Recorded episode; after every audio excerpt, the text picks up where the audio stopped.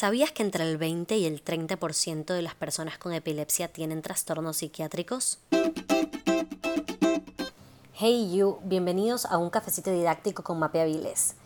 Este mes es el mes de concienciación sobre la salud mental. Entonces se me ocurrió que debería haber como un cambio este mes, dejar de ser tan técnicos y pasar a ser como una charla, porque la idea es que nos acostumbremos a hablar abiertamente sobre la salud mental.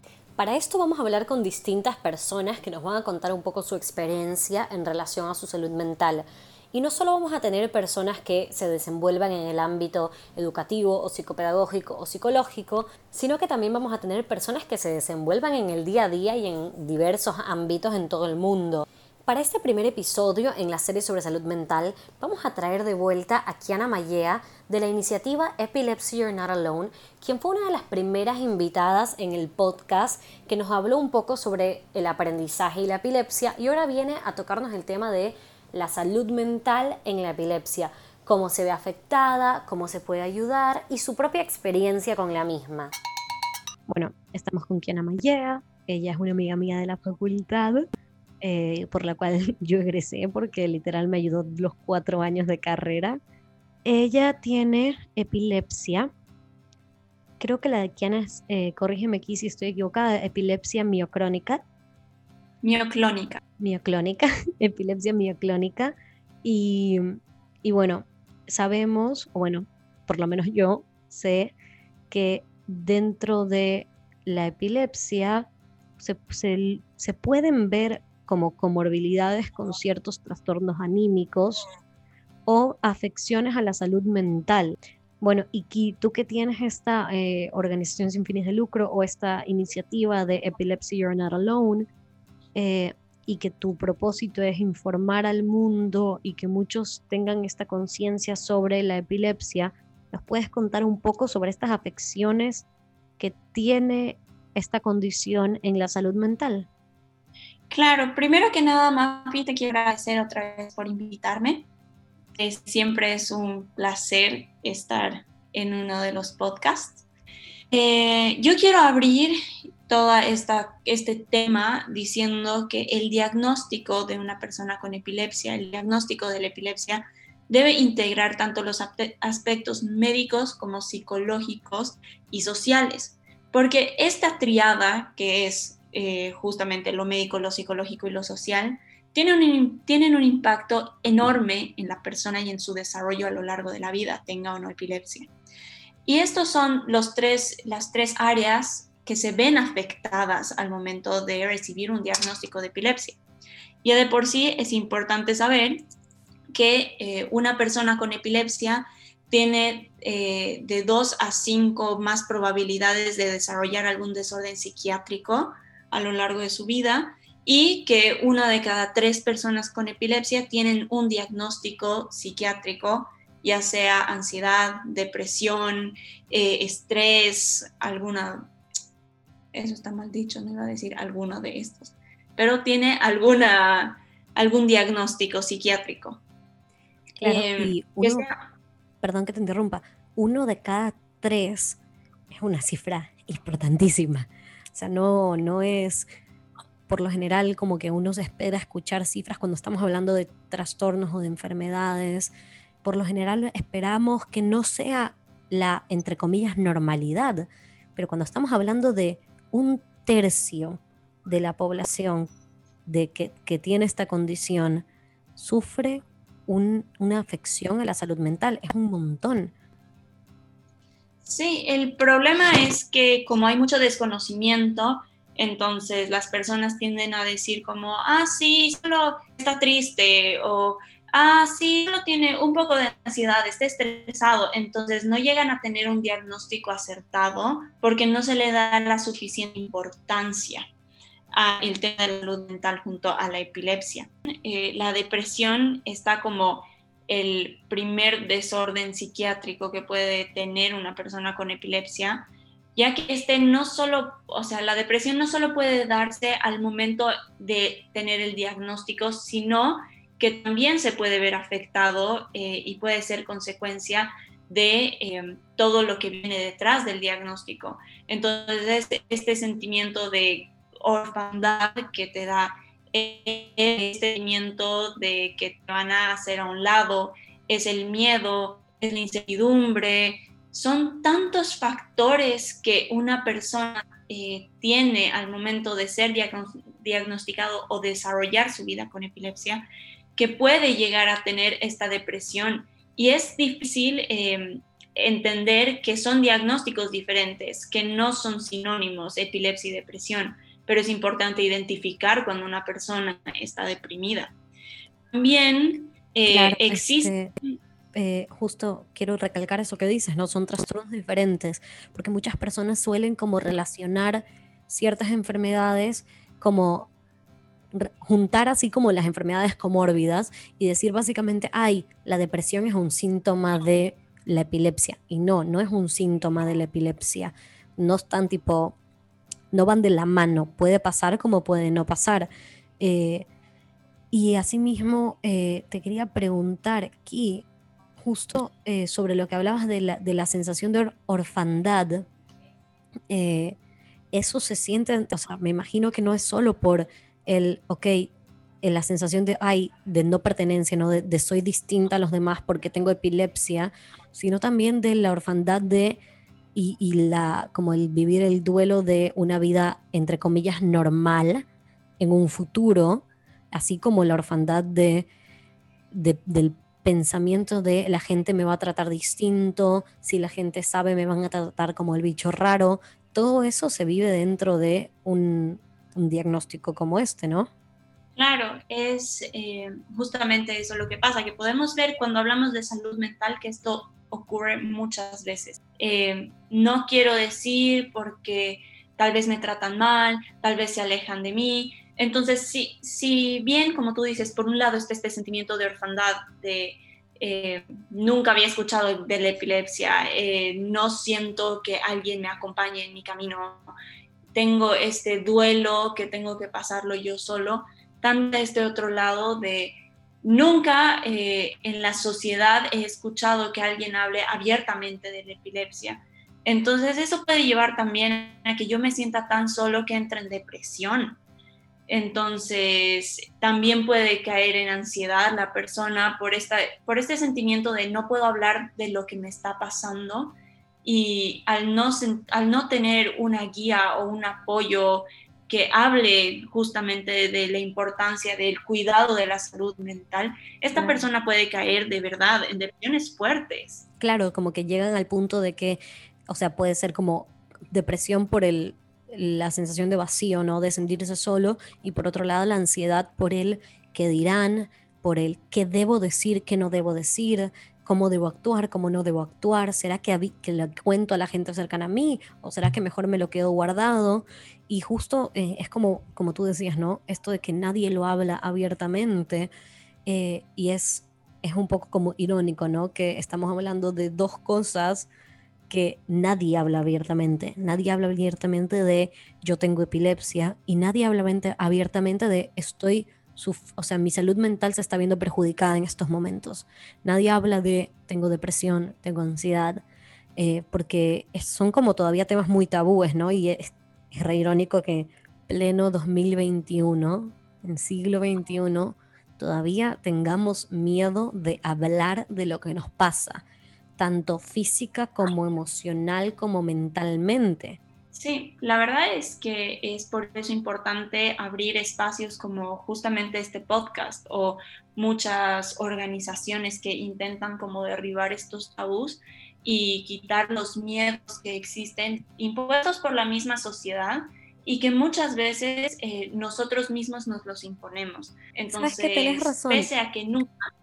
En eso que decís, muchas veces nosotros mismos nos lo imponemos porque sabemos que como históricamente siempre han sido temas rechazados. Entonces muchas veces el miedo a lanzarse a un abismo desconocido y lanzarse a hablar sobre estos temas es lo que no nos lleva a querer verdaderamente hablarlo públicamente. Y por ahí nos encontramos, si, si tan solo tuviéramos como un poco la valentía, la fuerza de decir, ¿sabes qué? Me lanzo con todo, hablo del tema, por ahí encontramos gente, comunidades que están dispuestos a escucharnos, gente que está dispuesta a aprender. Por ahí al principio te dicen que como que no, ¿qué te pasa? Que eres loco. Pero de ahí en, un futuro, en, si tú les explicas, por ahí están abiertos a escucharte, aprender y ayudarte a seguir adelante. Claro, igual como en todo se requiere mucha, mucha valentía y mucha fortaleza el dejar atrás los miedos y animarse a ser, como se diría, un pionero en esto. Más que todo si te sientes, digamos, solo y que realmente no hay nadie que te pueda ayudar y tú decidir como, como se podría decir, romper el silencio, eh, requiere mucha fuerza, requiere eh, mucha, mucha voluntad y realmente mucha admiración por todas las personas que lo hacen. Em, en mi caso, eh, yo creo que este, este empujón que yo necesité como para hablar abiertamente de mi epilepsia fue mi familia, que me dio mucho apoyo y desde el momento uno me, me dejó en claro que sí, que las personas son diferentes, pero eso es lo que nos hace geniales y que no tengo que ser como el mayor, o sea, como la mayoría de las personas para ser una persona que pueda hacer un cambio, sino que el ser diferente es lo que me permite hacer ese cambio.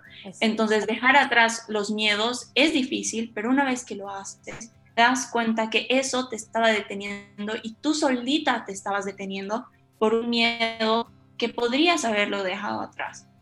Totalmente aquí y sabes que aprovecho para felicitarte, ¿no? Porque es, es difícil es como dices, necesitas vencer ese miedo, pero los miedos dan miedo, ¿no? O sea, es redundante, pero los miedos suelen paralizar. Entonces es tener esa valentía de decir, caso omiso al miedo y lanzarme con todo por encima de que me siento petrificada, lanzarme y ver qué va a pasar.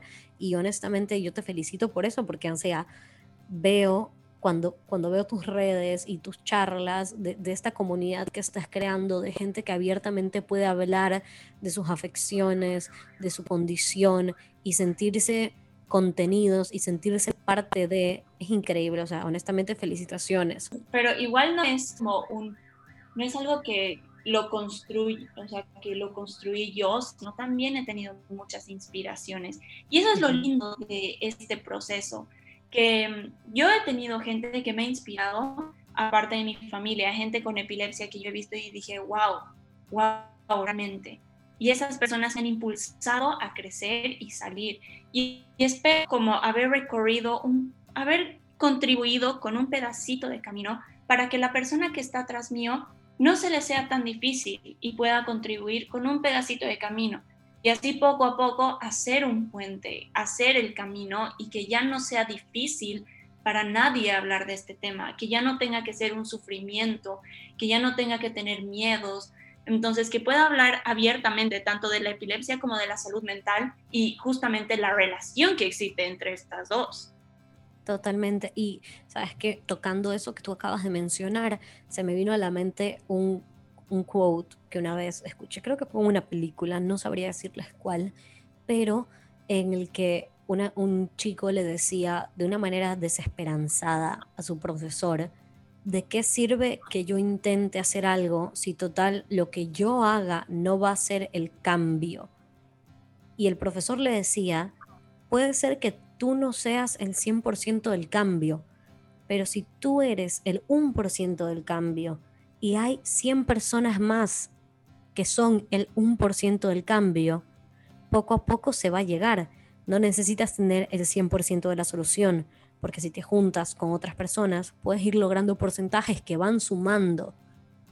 Entonces, como enfocarnos en eso también, porque hay veces en que, ¿sabes qué? Cuando te, cuando te lanzas a hablar abiertamente de estos temas y te encuentras con reacciones negativas, como que te traten despectivamente, como que se burlen de ti, sí es medio desesperanzador, pero hay que enfocarnos en esta visión no como medio positiva de decir, ok, por ahí estas eh, como experiencias que yo estoy viviendo ahora, que sí duelen, por ahí estas experiencias son las que van a ser, las que van a hacerme querer seguir, porque si yo estoy sufriendo algo así, no quiero que el otro sufra. Entonces, busco ser ese 1% de cambio para, como dices tú, que el que esté atrás mío no sufra o si es que sufre, quiera ser el 1% de cambio más e ir sumando, ¿no? Y bueno, volviendo a como la relación entre la epilepsia y la salud mental, tengo una pregunta en cuanto a la, etapa diagnóstica de, la epilepsia. Eh, ¿cómo, lo viviste tú? Eh, te pregunto si, si tu médico habló con tu familia sobre las implicancias que tiene una condición así en la salud mental de una persona, o, por ahí fue solo iniciativa de tu familia. Eh, ¿Cómo lo viviste tú? bueno, la verdad es que depende mucho, como como hablé anteriormente, ya no se habla de la epilepsia, sino las epilepsias, porque hay muchos tipos diferentes de epilepsias y también pueden ser diagnosticadas a, lo largo de la vida, en cualquier momento. Eh, hablando específicamente de mi tipo de epilepsia, a mí me diagnosticaron a los 14 años, cuando yo estaba en plena juventud. Y la verdad es que sí, fue difícil. Eh, ya de por sí el diagnóstico lleva un periodo de duelo porque estás renunciando a esta vida que tenías antes de la epilepsia, estás renunciando y viendo cómo esto que era tu normalidad deja de ser porque sabes que la epilepsia no tiene cura y sabes que ya no hay marcha atrás. Entonces, es difícil. Eh, gracias a Dios, desde el primer momento mi familia estuvo ahí para agarrarme la mano, pero no siempre pasa. Y ahí es cuando necesitamos encontrar una red de contención. Eh, yo creo que en la epilepsia y en cualquier, eh, cualquier em, enfermedad o trastorno se necesita encontrar una red de contención, sea tu familia, sean tus amigos, sea quien sea, la comunidad, como siempre hay que encontrar que sea una persona que tú sientas como esta persona me está dando la mano. Entonces, el doctor, la verdad es que yo no tengo muchos recuerdos porque mis papás son los que hablaron con el doctor, pero el doctor le dio a mi mamá como pautas para hablar con esta hija adolescente a la que acababan de diagnosticar la epilepsia y su vida había cambiado para siempre. Em, pero lastimosamente eh, no se le presta la, debida atención. Hay muchas personas que se acercan que nunca sus neurólogos les han hablado de que hay medicaciones que pueden traer ansiedad, hay medicaciones que pueden, eh, como que pueden como afectar y incrementar, digamos, la depresión, hay, hay medicamentos que pueden realmente como crear estos cambios bruscos de humor en la persona. Entonces, los neurólogos no tienden a hablar de esto. Y una persona que es diagnosticada con epilepsia, lastimosamente, no va al psiquiatra, o sea, se queda con lo que dice el neurólogo. Y ya después depende de ellos y averiguar, informarse y de manera aparte es eh, que vas conociendo todas estas cosas y encontrando estos apoyos. Entonces, yo creo que eso es algo que hay que, todavía falta cambiar, como, como capacitar a los, a los mismos profesionales en estos tres aspectos que decíamos al principio, médico, psicológico y social.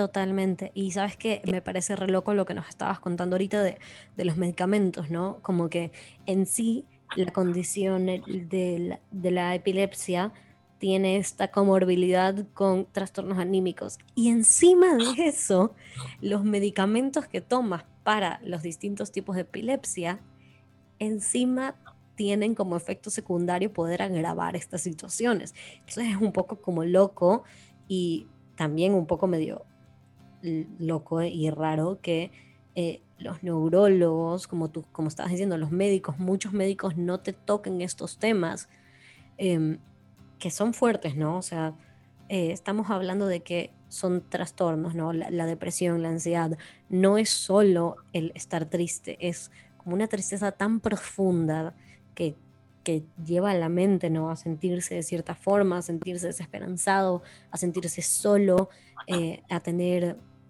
pensamientos intrusivos, que, es como, como vos decís, ¿no? E-, es necesario esta como capacitación, no solo al, público, como a ver por qué esto le sirve a la gente que tiene con epilepsia, que tiene epilepsia, los que, tienen hijos con epilepsia, en decir, ay, ¿sabes qué?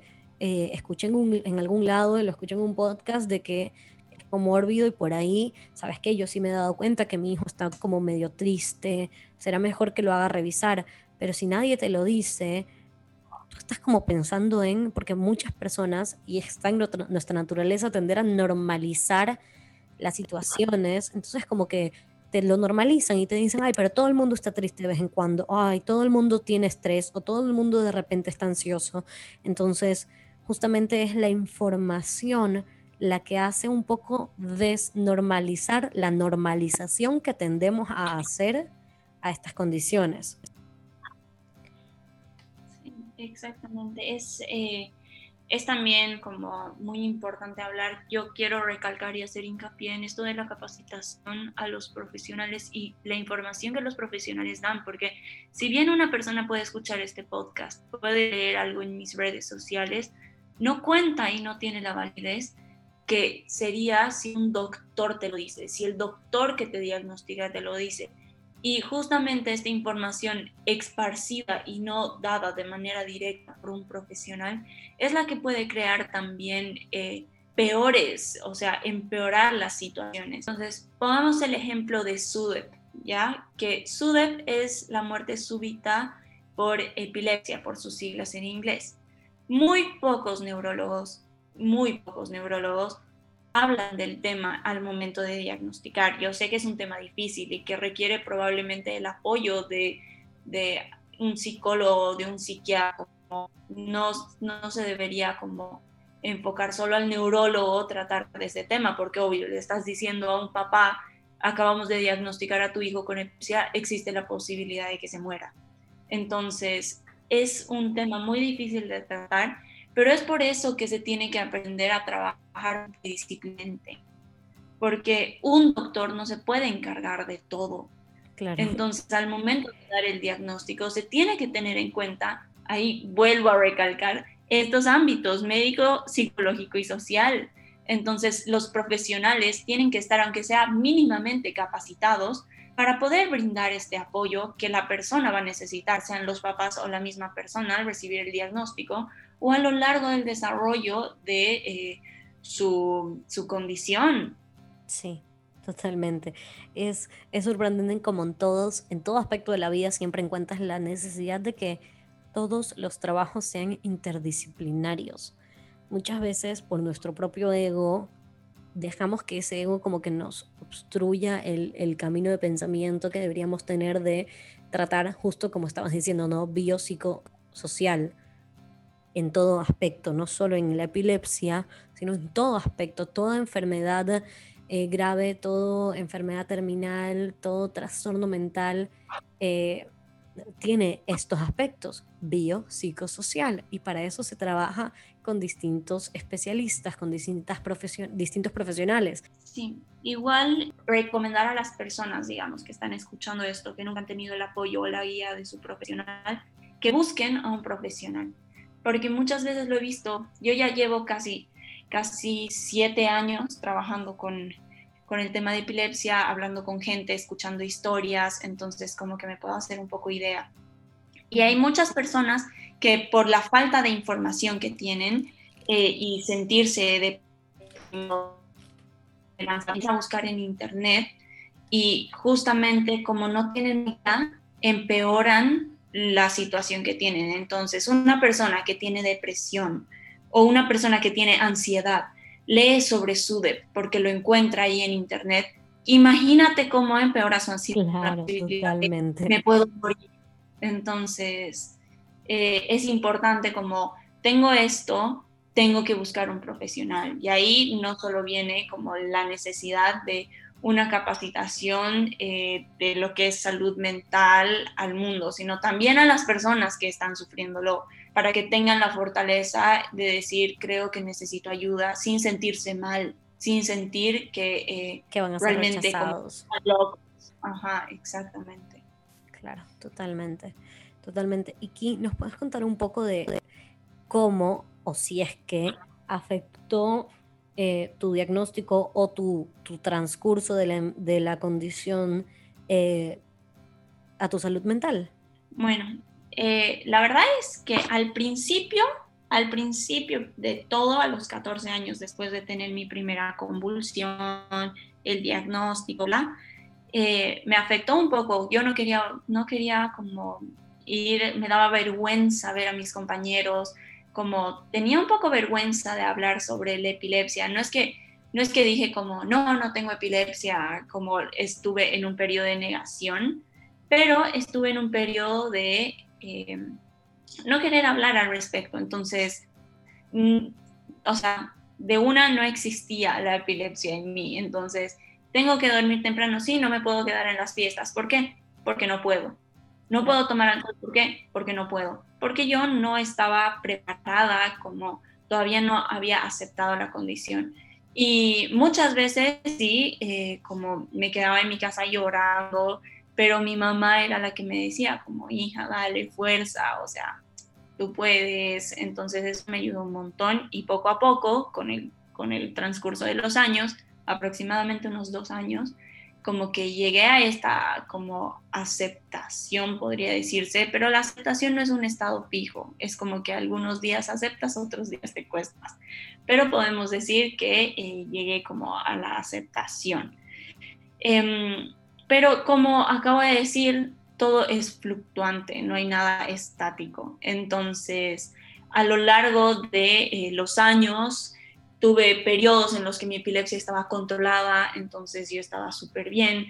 Habían periodos en los que otra vez mi epilepsia como empezaba a afectar un poco más de lo normal, tenía crisis más seguido y ahí como me deprimía, me daban estas angustias, eh, subió un montón mi ansiedad tuve que ir al psicólogo porque yo llegué y dije como esto no, no puedo seguir así, necesito como ir a un psicólogo, hablar al respecto, tener como pautas, porque si bien mi familia me ayudó 100% siempre, no son profesionales en el tema. Eh, eso me pasó y cuando me fui de Bolivia, porque soy de Bolivia, cuando me fui de Bolivia y me vine a estudiar a Argentina, yo tenía mi epilepsia súper controlada, según yo, porque no tenía ninguna crisis o convulsión eh, hace ya casi tres años. Em, unas semanas antes de mi cumpleaños tuve una crisis y una semana después tuve otra crisis. Con la primera crisis yo dije como dale, levántate, sacúdete el polvo, tienes epilepsia, si es la vida, sigue adelante, todo bien. Vino la segunda y ahí me derrumbé y no pude no pude levantarme, pero fueron, creo que desde que me diagnosticaron, o me sentí peor que desde que me diagnosticaron, nunca me había sentido así. Es como, me daba miedo el hecho de eh, tener que dormir porque a la mañana siguiente podría convulsionar y porque no podía dormir pensando en eso, dormía mal y aumentaban las posibilidades de que sí me dé una crisis a la mañana siguiente. Claro, aparte Entonces, también de, vivir, me imagino que ha haber sido como vivir nuevamente el duelo de tu, entre comillas, normalidad, de después de tres años no haber tenido ninguna, eh, ninguna crisis, de repente tener una convulsión, es como que me imagino que todo lo que te pasa por la mente es eh, miércoles, eh, perdón, que todo lo que te pasa por la, por la mente es como que, ay, me volvió, estaba, estaba ya bien, como que, y tienes que volver a vivir todo ese, ese paso de lo que estabas diciendo antes, de la aceptación de la condición. Claro, y ahí viene justamente que yo decía, ya estaba tan bien, ¿por qué otra vez? Ay, Dios mío, mi vida otra vez es un desastre. Y ahí yo decía, qué tonta yo, ¿por qué me he confiado? Y en algún momento yo entré en esta depresión, pero así te puedo decir, como yo renegaba contra mí todo el tiempo y decía, esto me pasa por pensar que tengo una vida normal. Y yo estaba enojada, yo estaba enojada, estaba frustrada, tenía miedo, como realmente la pasé mal. Y fue un periodo largo, fueron como ocho meses o más en los que estuve así y directo, o sea, de manera indirecta estaba afectando a mis hermanas, que son las que vivían conmigo, porque ellas me veían mal y ellas no sabían qué hacer y ellas también tenían este alto nivel de, o sea, estaban súper preocupadas por mí porque veían que claramente yo no estaba bien. Y llegué a un punto, eh, después de como siete, ocho meses, que dije, necesito ayuda. No puedo seguir así, porque me está afectando mucho en todos los aspectos de mi vida. Dejé de ver redes sociales, fue un periodo en el que dejé las redes sociales, yo siempre como he estado activa, escuchando historias, ayudando a las demás personas que tienen epilepsia, que se sienten mal, como todo eso. Tuve que dejar las redes sociales porque si yo no estaba bien, ¿cómo iba a ayudar a las demás personas? Entonces fui a ver eh, allí a un profesional que me ayudó muchísimo. Eh, me diagnosticaron estrés postraumático y nada, fue un trabajo, un trabajo largo de volver a encontrarme, eh, tener esta paz, volver a aceptar como mi diagnóstico, porque es, es justamente lo que digo, como hay días en los que vas a estar como tranquila con tu diagnóstico y decir, sí, tengo epilepsia. Y hay otros días en los que vas a decir, ¿por qué tengo epilepsia? O sea, no es que llegas a la aceptación y listo, pasaste de nivel. No, es un camino largo, es un camino difícil, pero también es un camino en el que tienes la oportunidad de crecer inmensamente y probablemente es una oportunidad que no tiene cualquiera. Entonces, es eh, más que todo eh, depende de con qué lente estás viendo, la perspectiva con la que estás viendo. Así es. Y mencionaste que te diagnosticaron estrés postraumático. Em, ¿Quieres comentar un poco eh, qué es eso? bueno, sabemos que es una afección a la salud mental, ¿no? Pero un poco de qué es eso y, por qué en un caso de epilepsia te diagnosticarían algo así.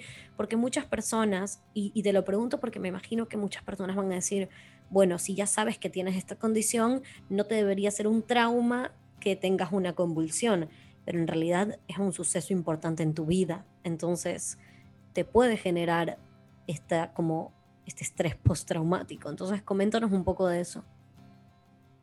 Bueno, em, bueno, el estrés postraumático se da cuando eh, justamente estos, estos síntomas, estos indicadores que identifican el estrés se mantienen por un periodo más largo de seis meses y te afectan a nivel anímico y en tu cotidiano vivir. Entonces es justamente esto, yo cerraba mis ojos y me imaginaba a mí a punto de tener una convulsión. Cerraba mis ojos y sentía mis manos como a punto de tener una convulsión, de el, o sea, de el miedo que me daba, o sea, el pavor que me daba volver a tener una crisis. Y justamente pudo haber sido, como tú dices, que yo ya estaba acostumbrada a que casi, casi cuatro años sin tener ninguna crisis, como todo bien, todo tranquilo en mí, y de la nada, en menos de dos semanas, haber convulsionado dos veces, em, saber que, o sea, no hay sensación más horrible para mí que convulsionar no hay nada más horrible, no sabes si te vas a despertar, por más feo que suena. No sabes si vas a despertarte, no sabes qué va a pasar, no sabes las heridas que vas a tener. O sea, es, es horrible y da mucho miedo, da mucho miedo y te sientes muy vulnerable. Entonces, sentirme así después de tanto tiempo de no haberlo hecho, claramente fue un trauma para mí. Y hay muchas personas que dicen como, como tú dices, como, ah, ya tienes epilepsia, no debería ser un trauma para ti. Pero a todo el mundo le crea un trauma, algo que te está afectando, algo que está fuera de tu control, dentro tuyo, o sea, que es algo que te está pasando a ti, no puedes controlarlo. Es algo que te está pasando y realmente, por más que tú quieras, hagas lo que hagas, no vas a poder controlarlo. Tal vez la medicación te ayude un poco, sí, pero o sea, la epilepsia no tiene cura. Entonces, es algo que siempre va a poder afectarte. Así es, y, y sabes que quiero aprovechar lo, que dijiste, ¿no? De, de que la gente piensa como puedes controlarlo. Y es la típica que te dicen cuando hablas de tu salud mental. Es sorprendente cómo la gente piensa que es como, no sé si has escuchado que nunca, nunca nadie se calmó diciéndole que se calme. Entonces, es como cuando la gente, cuando tú estás mal, es como, literalmente a mí me han dicho, snap it. Eso es tipo, sal, o sea, como desbloquéate y listo, ya, como olvídalo y se acabó.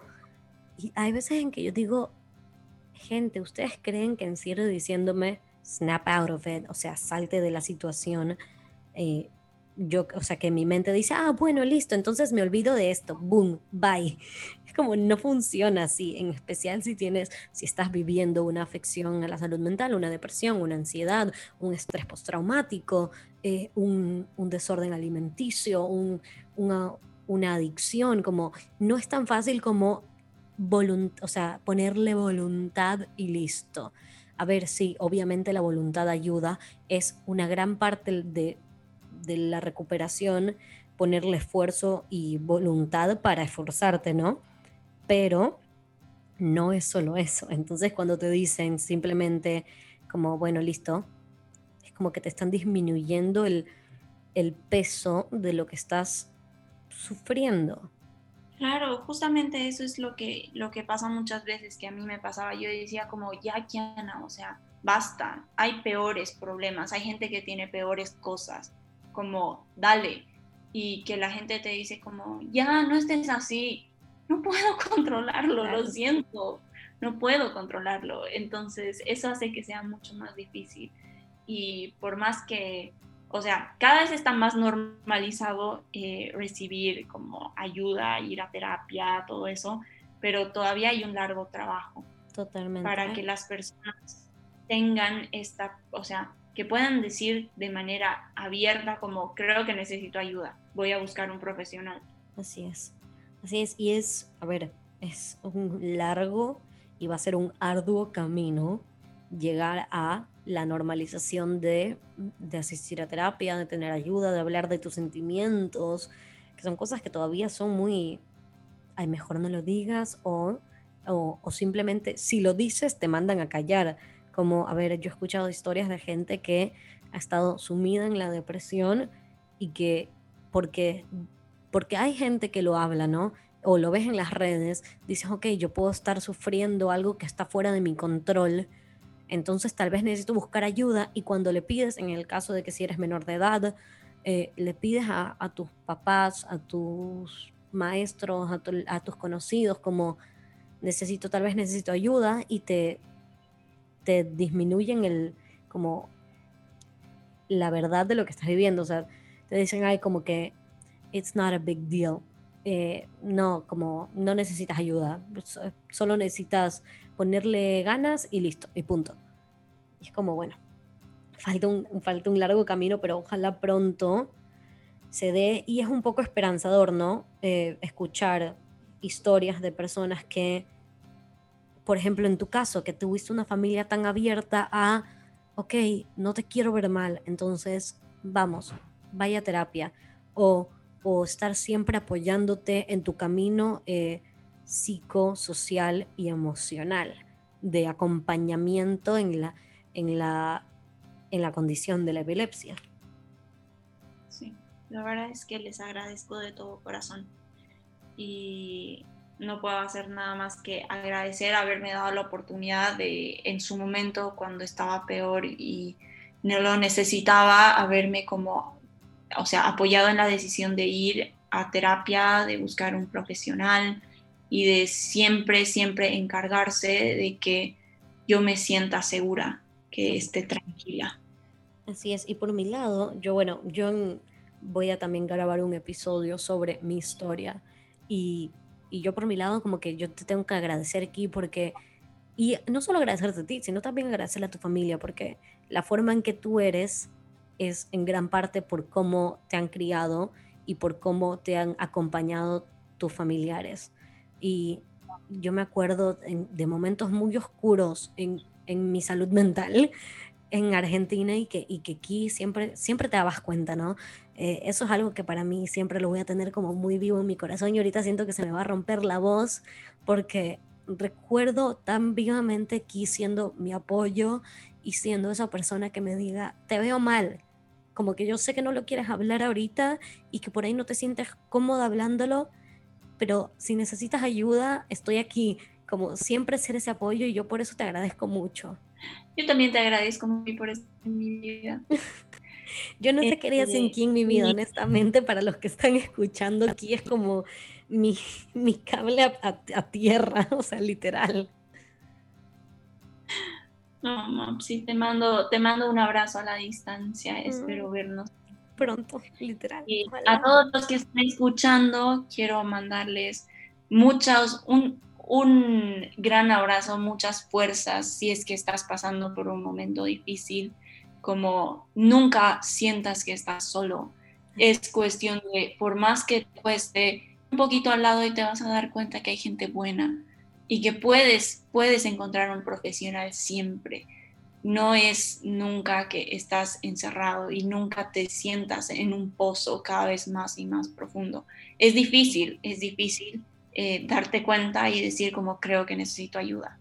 Pero siempre va a haber gente a tu lado que va a estar para darte la mano. Y bueno, también quiero transmitir este mensaje de si es que no estás en esta situación en la que tienes acompañamiento, no, no dejes que la, como la frustración de que las personas que te rodean no te acompañan te hunda más en tu pozo.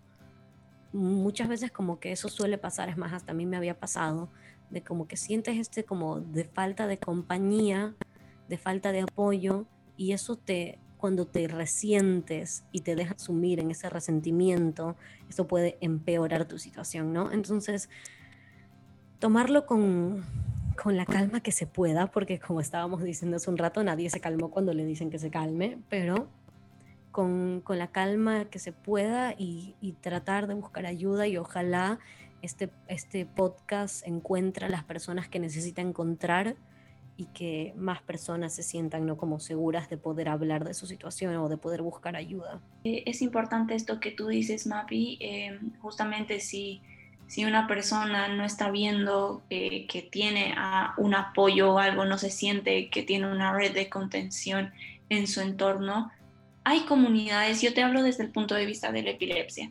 La comunidad de la epilepsia es una comunidad llena de gente hermosa que solo va a estar para escucharte y como yo siempre digo, inspirarnos unos de otros.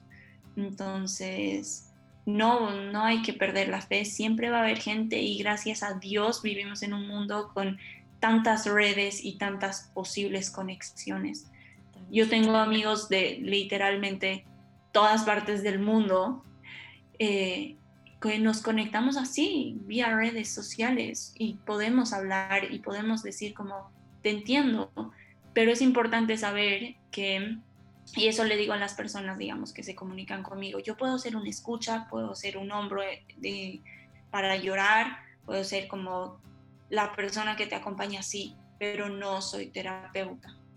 Entonces yo te puedo aconsejar que vayas a ver un profesional, yo no puedo ser ese profesional. Así es. Pero eso no quiere decir que no te voy a acompañar. Así es. Y sabes que eso que mencionaste en realidad es súper importante que toquemos, ¿no? Muchas veces ciertas personas se como que se confían de, ay, bueno, yo digo una, una red que sube frases inspiradoras y con eso voy a tratar de salir. No, no te quedes solo en eso, busca ayuda. Siempre es mejor un profesional que ha estudiado mucho y ha tratado mucha gente que por ahí está pasando cosas parecidas a las tuyas y que está preparado para ayudarte, que va a o sea, que va a personalizar tu tratamiento a tu situación, a tu momento actual, a tu contexto. Entonces, busca ayuda, no es tan fácil y es, a ver, esto es un poco fuerte decirlo, pero el camino no es fácil, pero cuando vas como eh, cosechando los frutos de tu labor, los frutos de tu esfuerzo por salir de, vas a ver que vale la pena. Aquí, mil gracias por nuevamente acompañarnos. Eh, me encanta la visión que tú le das, justamente como, como decías, ¿no? Biopsicosocial, la visión que le das, lo humano que, que, lo, que lo explicas. Eh, te agradezco muchísimo eh, de haberte dado el tiempo de estar con nosotros y no solo de haberte dado el tiempo de estar con nosotros, sino de darte el tiempo de hacer lo que haces, porque la red que tú tienes, la iniciativa que tú manejas es, es sorprendente y, muchísimas gracias, en serio. Muchísimas gracias a ti por invitarme de nuevo, sabes que me encanta y para, para lo que necesites voy a estar. Pueden seguirme en mis redes sociales, en Instagram y en Facebook como Epilepsy You Are Not Alone. Yo igual en, las, en, los, en la descripción del episodio voy a dejar los links para que puedan seguir aquí en todas sus redes. Nos vemos en un próximo episodio por este mismo canal. Ciao ciao